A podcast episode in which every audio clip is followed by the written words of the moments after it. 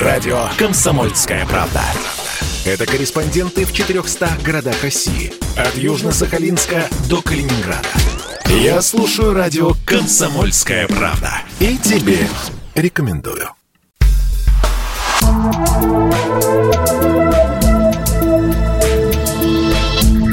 Просто космос. Всем привет! Здесь «Просто космос». И я, Баченина М. Бывают вопросы про космос традиционные, а бывают нестандартные. С одним из таких любопытных вопросов я столкнулась, изучая паблики про космос. Может ли пуля, выпущенная с поверхности Луны, долететь до Земли?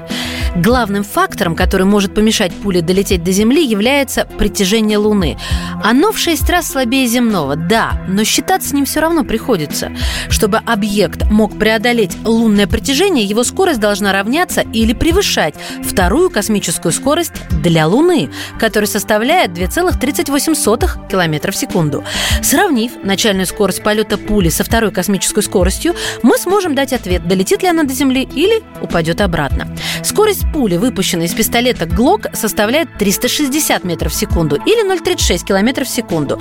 Из АК-47 – 910 метров в секунду, что равно 0,91 километра в секунду. Соответственно, ни пули из ГЛОКа, ни пули из автомата Калашникова не смогут преодолеть лунное притяжение и упадут обратно на поверхность спутника. Если брать другие виды оружия и боеприпасов, ситуация кардинально не изменится. Самая большая начальная скорость пули принадлежит сверхскоростному патрону .220 Swift фирмы Винчестер и составляет 1200 метров в секунду, что снова близко, но не дотягивает до второй космической скорости Луны. Стрелковое оружие не может запустить пулю с Луны на Землю, но, возможно, артиллерия нас спасет. Начальная скорость снаряда, выпущенного из артиллерийского орудия, достигает всего лишь от 800 до 1200 метров в секунду. Упс. Таким образом, получается, что в данный момент в мире нет огнестрельного оружия, способного доставить снаряд с Луны на Землю. Единственная пушка, ставим это слово в кавычки, которая способна разогнать снаряд до нужной скорости, называется рельсотрон. Ее отличие от обычных пушек заключается в том, что снаряды разгоняются не за счет расширения газов, которые образуются при горении пороха, а с помощью магнитного поля. На данный момент существует всего несколько опытных образцов рельсотрона, а скорость снаряда, выпущенного из них, может достигать 6000 метров в секунду. И этого с лихвой хватит для того, чтобы преодолеть притяжение Луны.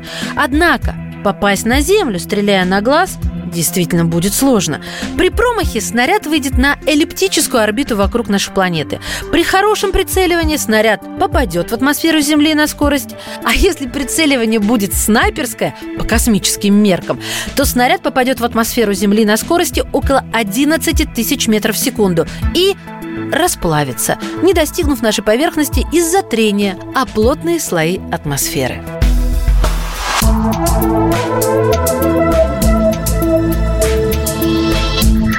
Просто космос.